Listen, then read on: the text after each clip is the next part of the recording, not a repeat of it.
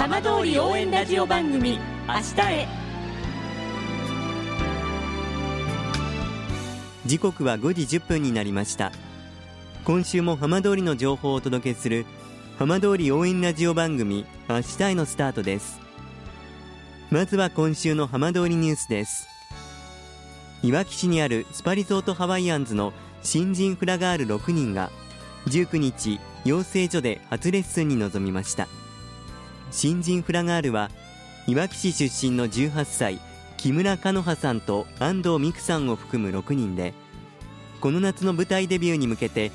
笑顔と感動勇気を届けるという目標を抱きステップを踏みました。さて毎週土曜日のこの時間は浜通りのさまざまな話題をお伝えしていく15分間。震災と原発事故から12年。ふるさとを盛り上げよう。笑顔や元気を届けようと頑張る浜通りの皆さんの声。浜通りの動きにフォーカスしていきます。お相手は森本洋平です。どうぞお付き合いください。浜通り応援ラジオ番組明日へ。この番組はバッテリーテクノロジーでもっと自由な未来へ東洋システムがお送りします。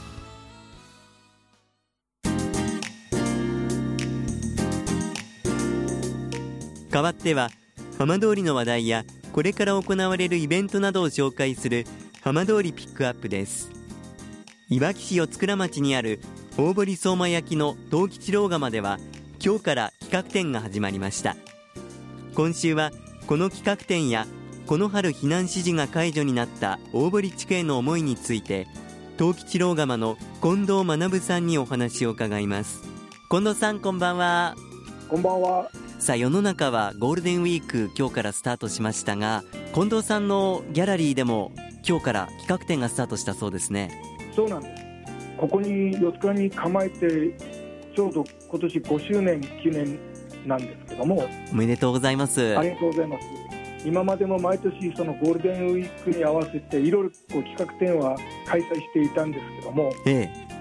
今年の目玉としましてはこの期間中に上り窯を創生するということなんですね。ええ、上り窯というとかなり特別ですよね。はい、そうなんです。あの赤松を燃料としたあの古来の窯の、まあ、種類なんですけども、ええ。まあ、うちにはあの普段は電気とかガス窯で焼いているんですが、はい、年に1回だけその上り窯、まあ、これは伝統の継承の意味も込めてということなんですけども、ええ、で焼いているんですね。はい。で今までだと4月の頭ぐらいに上り窯を焼いて、はい、でそこで焼いた作品を中心に5月の連休に展示して、まあ、皆様に見ていただくと、はい、いうようなことだったんですけども、ええ、やっぱりその焼き物に興味ある方は上り窯を焼いてるところを見たいねっていう声が、ええ、まあ、どんどん大きくなりまして、はい、で今年はもう一大決心でじゃあもう焼いてるところを見ていただきましょうということでええ。連休に合わせて、えー焼くということになりました。ただこの上り窯で作業をするっていうのは相当こう神経を使うというか集中力集中するっていうふうに聞いたんですけれども。そうなんです。だからあのーまあなんて言いましょうかね。こう接客をしながらええ。できるようなことではないんですね。まあ一人でやってますから。はい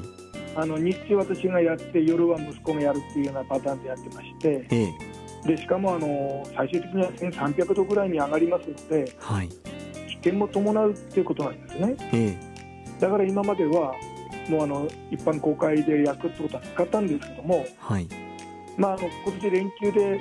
あの調整するって一つのあうんなぜその日になったかというのは私あの息子があの次男三男と3人いましてえで次男三男も連休で休みですのでね、えはい。まあ、昔からあの手伝いはしてますのでええ。ちょっと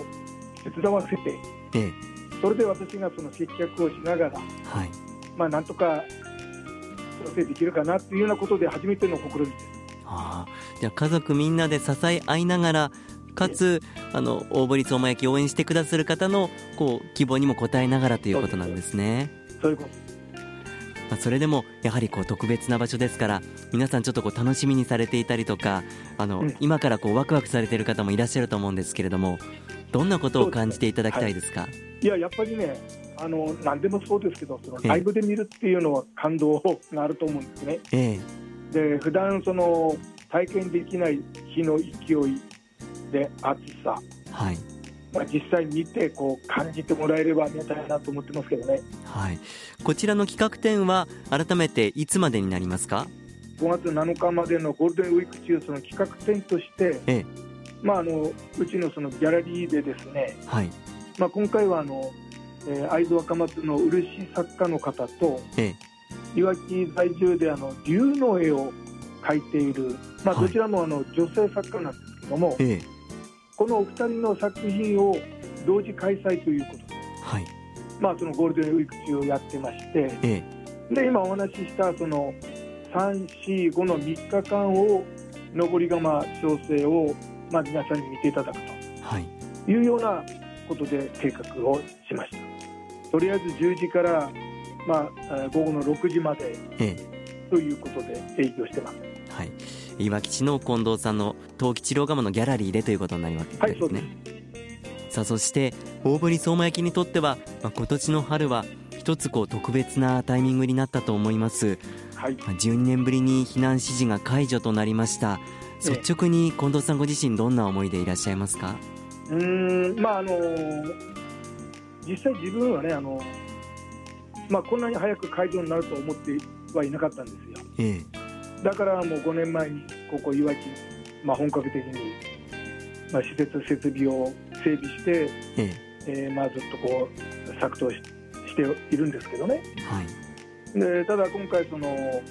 まあ、思いもよらず早めに会場になったということはある意味その大堀相馬焼の、まあ、本来の形での伝統継承ができるのかなというような思いでおります。ここからまだまだこう乗り越えなければいけないこともたくさんあると思うんですが、はい、そのあたりへのこう期待だったり不安だったり心の内はいかがですか、まあ、あの気持ちの中は揺らいでいるといえば揺らいでいるんですけども、ええ、まあ、要するにあの解除になったということではあるんですけどね、はい、じゃあその12年前のあの環境に戻ったのかって言ったら全然違うわけですよ。ええ。ええだからあのそこでもう一度ゼロから、まあ、例えば施設設備を整えてでそこで生活をしながらなりわいとして成り立たせるということは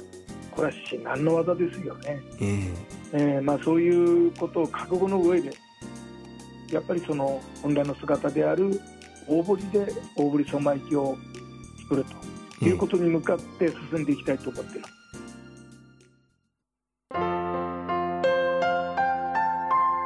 通り応援ラジオ番組「明日へ」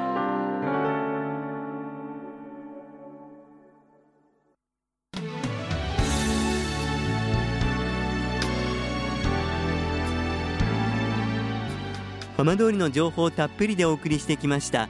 浜通り応援ラジオ番組「明日へ」